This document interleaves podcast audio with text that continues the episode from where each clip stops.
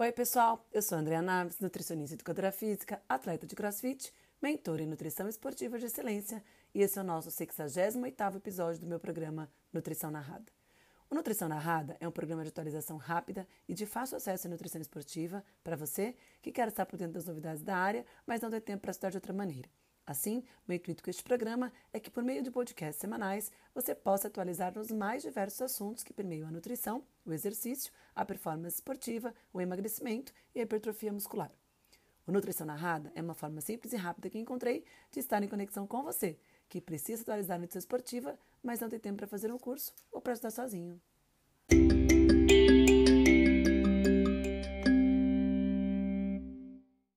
Continuidade do nosso podcast anterior, hoje nós vamos conversar sobre quais são os alimentos que, de fato, quando associados com o exercício físico, podem funcionar como recurso ergogênico e melhorar o nosso desempenho esportivo. No episódio anterior, a gente falou um pouquinho sobre os efeitos dos polifenóis, a sua biotransformação pelas bactérias intestinais e a formação de segundos mensageiros que podem, junto com o exercício físico, ativar várias vias de sinalização que podem potencializar a nossa performance esportiva. Mas, Andréia, quais são esses alimentos? Então, hoje eu vou falar para vocês aqui sobre 10 alimentos: o suco de beterraba, o suco de uva, o suco de cereja azeda, o suco de romã, a cúrcuma, a pimenta vermelha, a banana, o mel, o cacau e o nosso cafezinho do dia a dia. Então, são esses alimentos que a gente vai estar conversando aqui hoje, que, associados com exercício físico, podem sim melhorar a nossa performance esportiva. E lógico, né, gente, que o suco de beterraba, eu já fiz vários episódios sobre ele aqui, é um dos alimentos mais estudados na atualidade sobre seus efeitos na performance esportiva.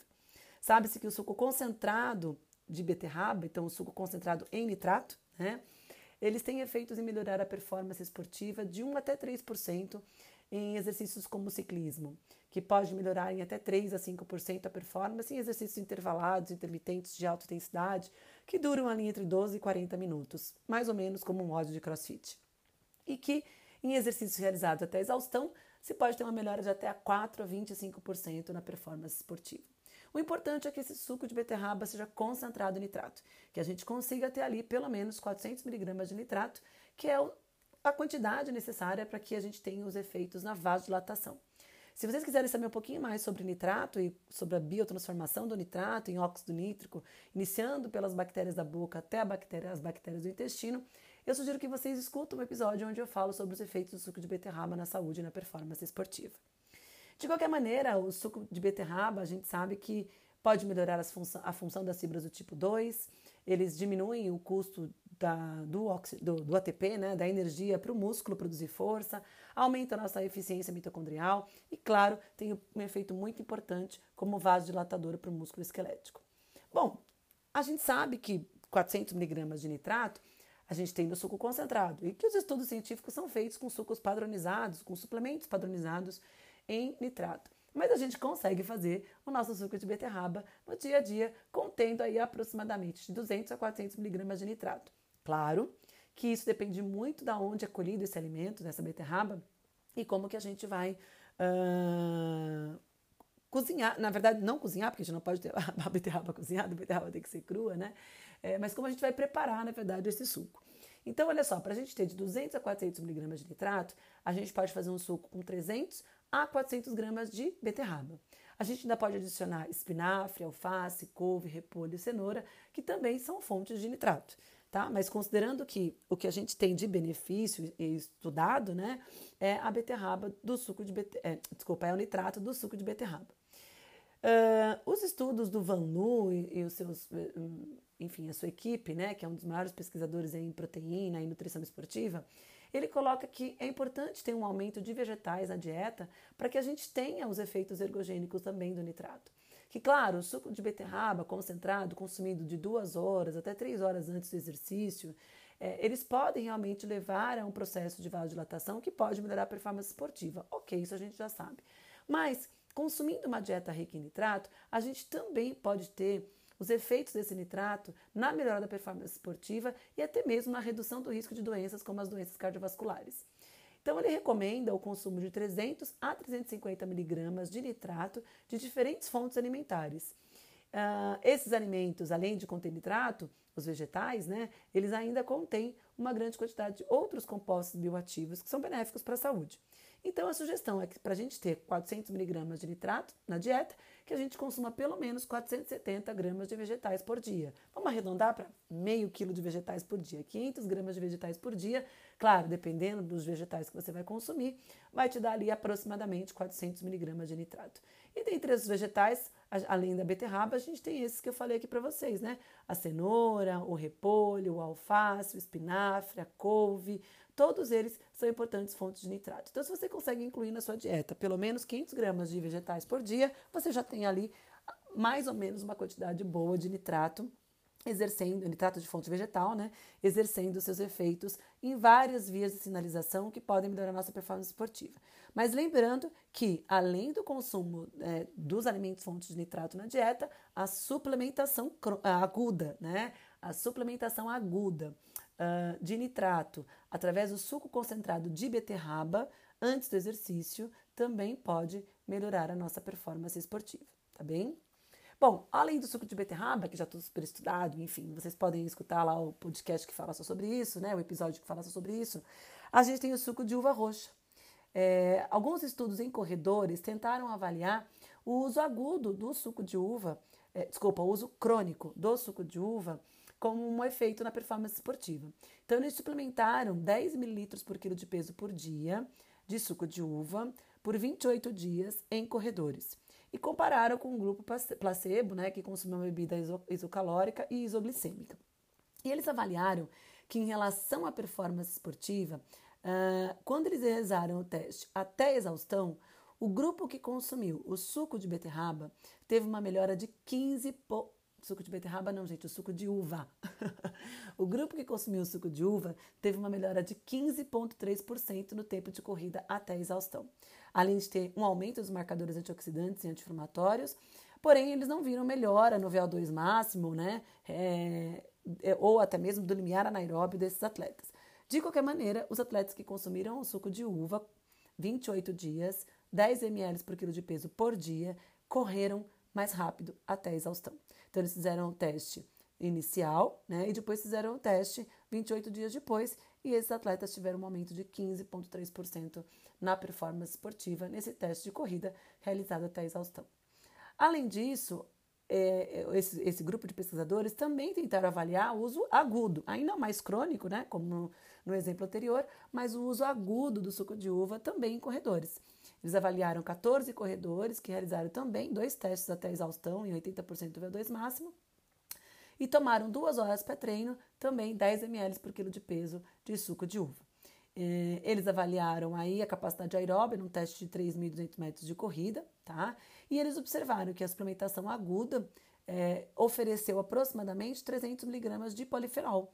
Então, eles avaliaram, na verdade, né, que o suco de uva ele vai ter ali por litro 3.106 miligramas de polifenol, tá? Eles consumiram 10 ml por quilo de peso, então deu aproximadamente ali 300 miligramas de polifenol uma a duas horas antes do exercício. E eles viram que o uso agudo né, de, de suco de uva também melhorou o tempo médio na corrida, numa distância percorrida de 12,6 quilômetros. Ou seja, o grupo que consumiu suco de uva duas horas antes do exercício teve uh, um aumento de 18,7%, né? Na verdade, eles foram 18,7% melhor no teste de 3.200 metros rasos quando comparado com o grupo que consumiu o placebo. Então, esse teste que foi realizado até exaustão, né, eles avaliaram aí que o grupo que consumiu o suco de uva duas horas antes teve um efeito melhor. Dois atletas do grupo, eles fizeram uma análise individual, apresentaram um leve desconforto gastrointestinal, mas isso é muito individual e por isso a gente precisa avaliar de paciente por paciente, tá? Então, tanto o consumo de suco de uva de forma crônica, como o consumo do suco de uva duas horas antes da realização de um exercício de endurance, pode melhorar a performance esportiva. Bom, então a gente tem o suco de beterraba, o suco de uva e o suco de tart cherry, o suco de cereja azeda, que também é muito conhecido, eu falo bastante dele, né? Só que a gente não tem o suco concentrado de cereja azeda no Brasil. É mais fácil a gente encontrar o suco concentrado em algumas, por exemplo, como nos Estados Unidos, né, que lá encontra em qualquer mercado e com muita facilidade, até porque a produção de cereja lá é muito maior do que aqui. De qualquer maneira, os estudos mostram que o suco de cereja tem um efeito importante na recuperação da força após exercício, inclusive reduzindo dor, pode melhorar é, a performance esportiva em exercícios de força, exercícios intermitentes e exercícios de endurance, e parece muito benéfico para a recuperação de atletas que já estão adaptados em eventos esportivos. Tá? É, existem estudos aí com diversos é, protocolos né, de performance esportiva. É, esses estudos mostram que quando ingeridos sete dias antes e até uma hora e meia uh, antes do exercício, ele tem um efeito na melhora da performance, especialmente na performance de endurance, uh, além de aumentar ali marcadores antioxidantes e anti-inflamatórios e também exercer efeito vasodilatador, né? Porque também é uma fonte de nutrientes vasodilatadores. É, como eu falei para vocês, a gente usa o suco concentrado. No Brasil é difícil, a gente pode usar as cápsulas da Tart Cherry, tá? A gente tem aí um produto no mercado patenteado que pode nos oferecer até. Uh, que na verdade a gente faz a suplementação de 200 a 500 miligramas por dia, tá? Geralmente a gente usa de forma aguda, sendo duas a dois a sete dias antes do exercício, usando duas vezes por dia, de manhã à tarde. Uh, e a gente usa depois uma fase recovery, de duas a quatro dias após o exercício. Então vamos pensar numa competição, né? Vamos usar isso ao redor de uma competição e no dia do evento, duas horas para exercício. Então a pessoa vai competir no sábado, a gente vai começar a tomar a Start Cherry ali sete dias antes, vai tomar duas horas antes do exercício e vai tomar até quatro dias depois do exercício, né, da competição, para que a gente tenha os efeitos não só é, em marcadores de dano muscular, mas também na melhora da performance esportiva, tá? Então a gente também tem um episódio aqui sobre Tart Cherry, sobre o suco de cereja azeda, que acho que vale a pena vocês escutarem quando eu falo é, no episódio que a gente fala de recuperação nutricional, né? A gente fala desses nutrientes, desses alimentos que ajudam na recuperação nutricional. De qualquer maneira, o suco concentrado de beterraba reduz a inflamação, o estresse oxidativo, dano muscular, melhora a recuperação da força, melhora a qualidade do sono, porque também é uma fonte de fitomelatonina, uh, e claro, pode atuar aí na melhora da performance esportiva, tá? Bom, o suco de romã, vejam que é tudo suquinho vermelho arroxeado, né, gente? Tudo que é vermelho arroxeado oferece diversos compostos fitoquímicos, especialmente as antocianinas, que têm um impacto muito importante na recuperação do exercício e também na melhora da performance. Então a gente falou olha, da beterraba, do suco de uva, da tart cherry, todos eles vermelho arroxeados e agora o suco de romã, né? O suco de romã Pode sim, existe uma revisão sistemática mostrando os benefícios do suco de romã na melhora da performance esportiva, principalmente porque ela é fonte de elagitaninos e polifenóis que exercem efeito vasodilatador também, melhorando a oferta de oxigênio, além do que, para os tecidos em exercício, né? Então, melhora a oferta de oxigênio para os músculos em exercício. Uh, e a romã ainda tem um potencial efeito antioxidante, anti-inflamatório, melhorando o estresse oxidativo é, e potencializando a recuperação muscular.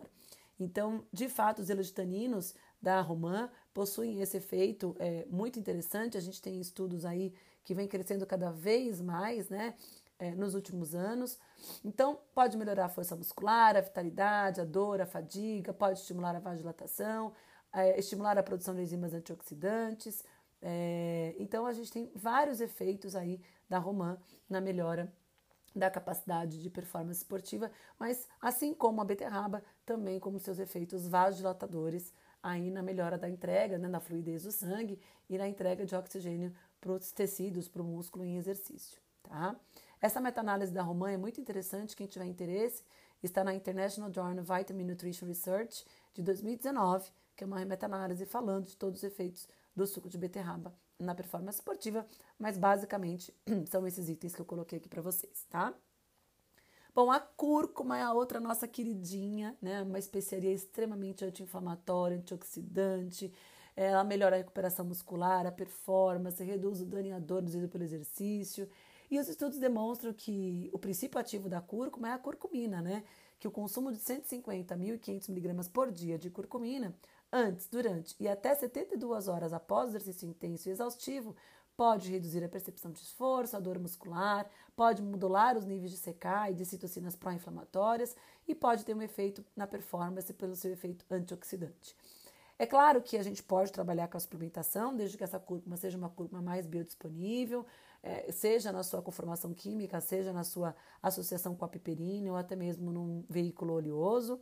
É, a suplementação jamais anula o consumo diário do alimento, né? Então eu sempre digo o quê? Que são pitadas de saúde no dia a dia. Então eu posso incluir a cúrcuma no dia a dia, posso em determinados momentos do meu ciclo de treino, utilizar a cúrcuma em cápsula, pensando nesse efeito mais rápido né, de recuperação, uh, sem me preocupar tanto com as fases de adaptação da periodização do treinamento. Né?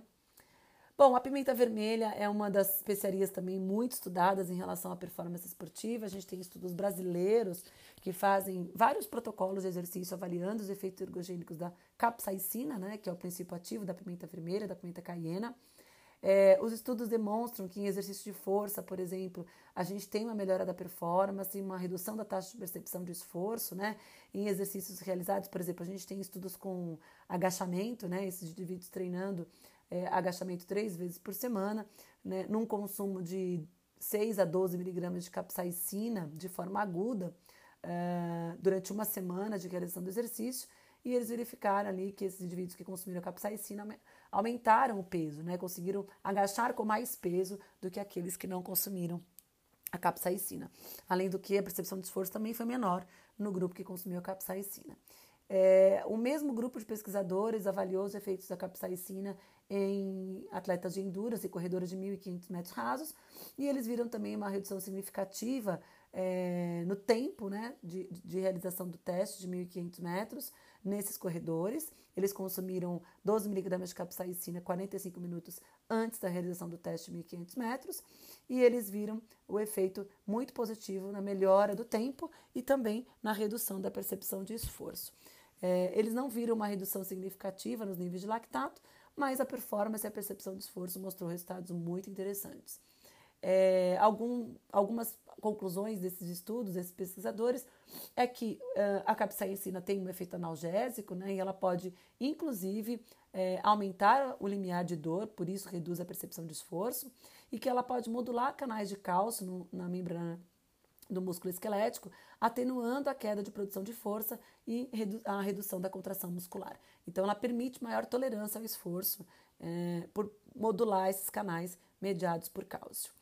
É, esse grupo de pesquisadores também avaliou os efeitos da capsaicina e também 12 miligramas em exercícios intermitentes intervalados de alta intensidade. Uh, e eles também avaliaram isso de forma aguda, tá? E parece que a, a suplementação de capsaicina melhora a economia da corrida realizada de forma intervalada, gerando mais força e permitindo então a maior liberação do cálcio do retículo sarcoplasmático, né? E que o grupo suplementado com capsaicina, eles conseguiram produzir mais força, é, conseguindo fazer um maior número de repetições é, nos testes de, de, força também intervalado, não, então não só no endurance intervalado, mas também nos testes de força intervalado, é, melhorando aí a capacidade de geração de força, reduzindo a percepção de esforço. Então, o que mais esses estudos veem, independente do modelo experimental, seja no endurance, ou seja nos exercícios resistidos, seja de forma aguda ou de forma intervalada, né, de forma contínua, no caso do endurance, ou de forma intervalada, eles avaliam uma redução da percepção de esforço e sempre uma melhora da performance esportiva. A capsaicina, ela também é um composto é, que melhora, é, que tem efeitos antioxidantes, anti-inflamatórios, tem um efeito termogênico muito interessante. O que a gente tem que avaliar é a sensibilidade gastrointestinal à suplementação da capsaicina de forma isolada, porque as doses, as doses são altas, né?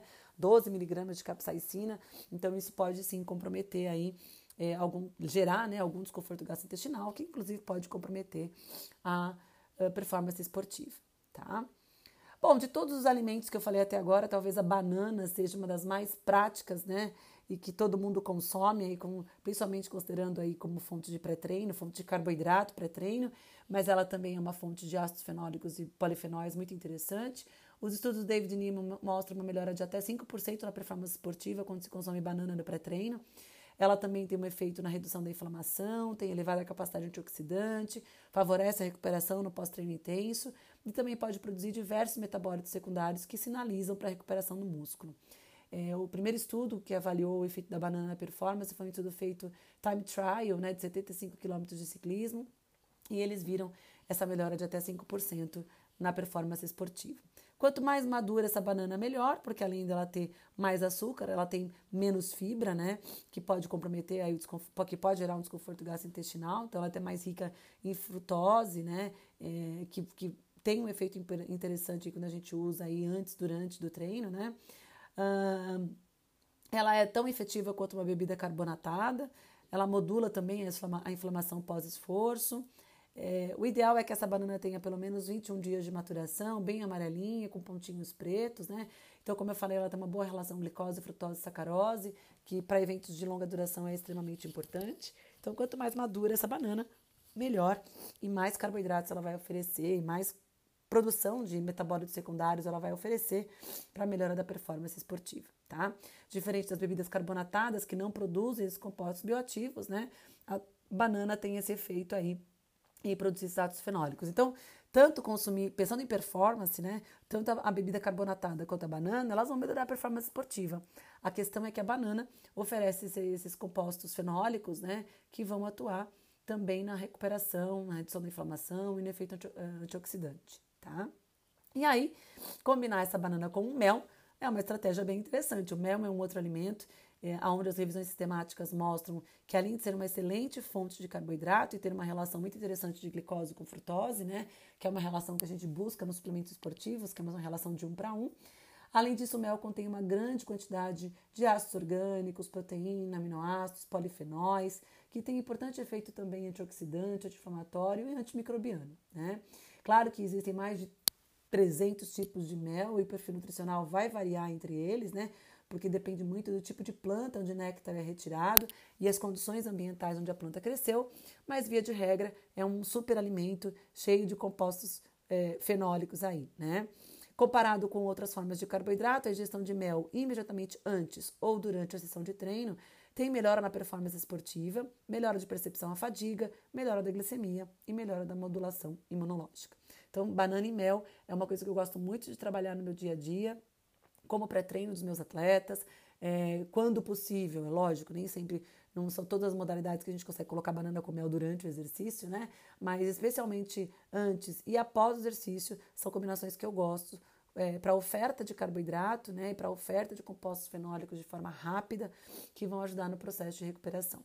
E nessa banana com mel ainda posso colocar um cacau, né? O cacau tem polifenóis que a gente sabe que são extremamente bioativos, né? A gente tem as catequinas, a quercetina, cianidinas que estão presentes no cacau, são os principais compostos bioativos do cacau, que são compostos flavonoides, né, da família dos polifenóis.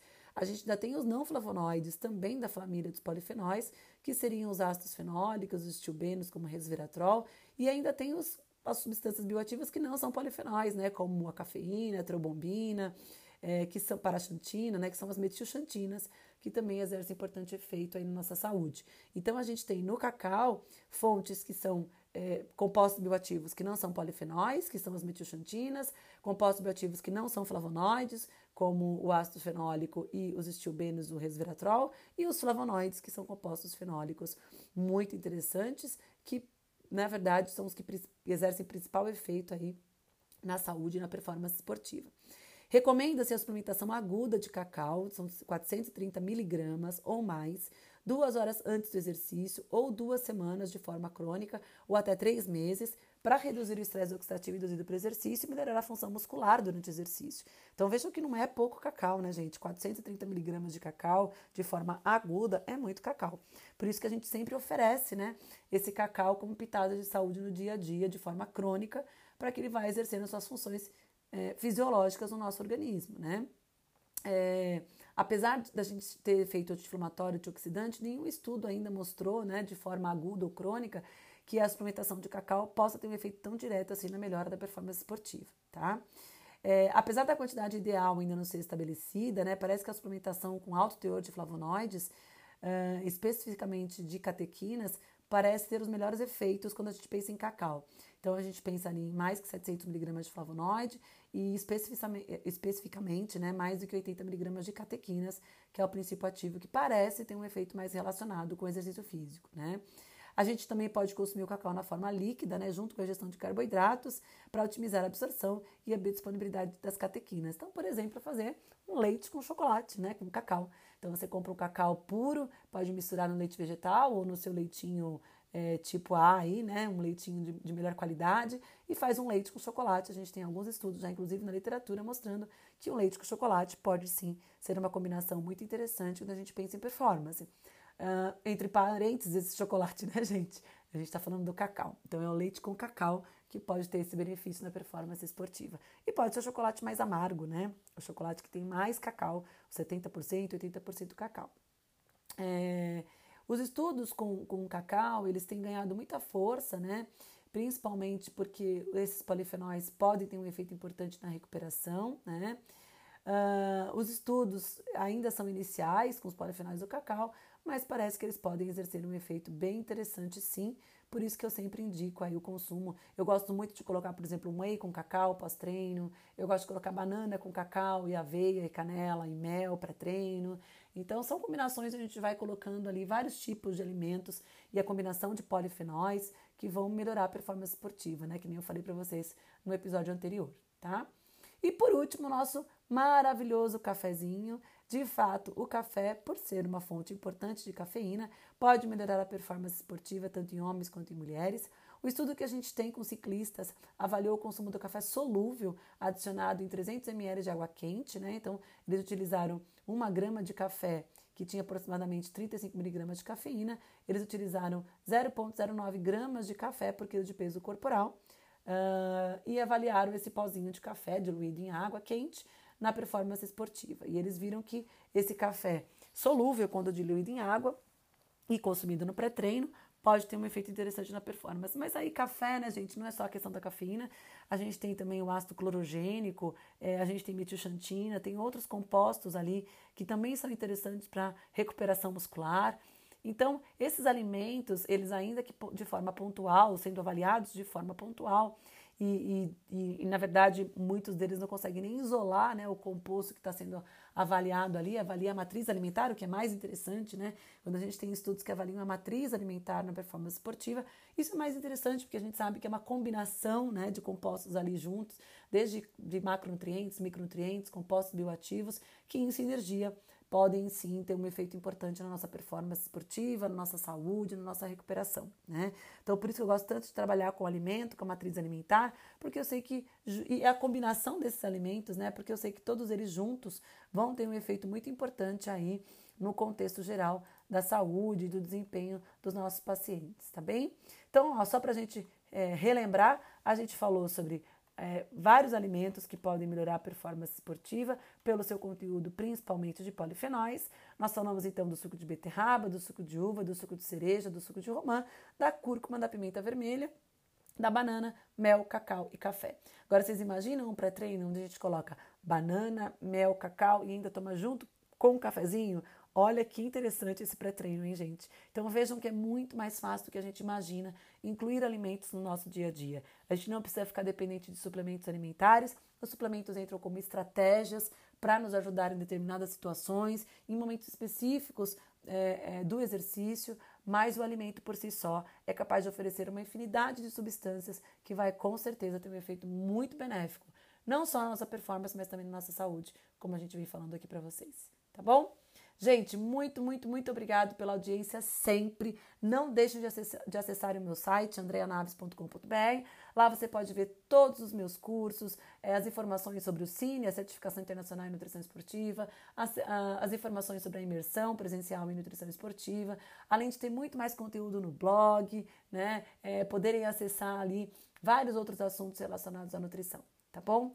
Muito, muito obrigada sempre. Não esqueçam de indicar o podcast, o Nutrição Narrada, para algum amigo que acha que vai gostar desse conteúdo. E boa semana. Ah, não esqueçam de tirar print de que estão escutando o podcast, que estão escutando a Nutrição Narrada. Posta lá no Instagram, me marca, que eu faço questão de repostar vocês, tá bom? Muito obrigado novamente, um beijo grande, boa semana de trabalho e até o nosso próximo podcast.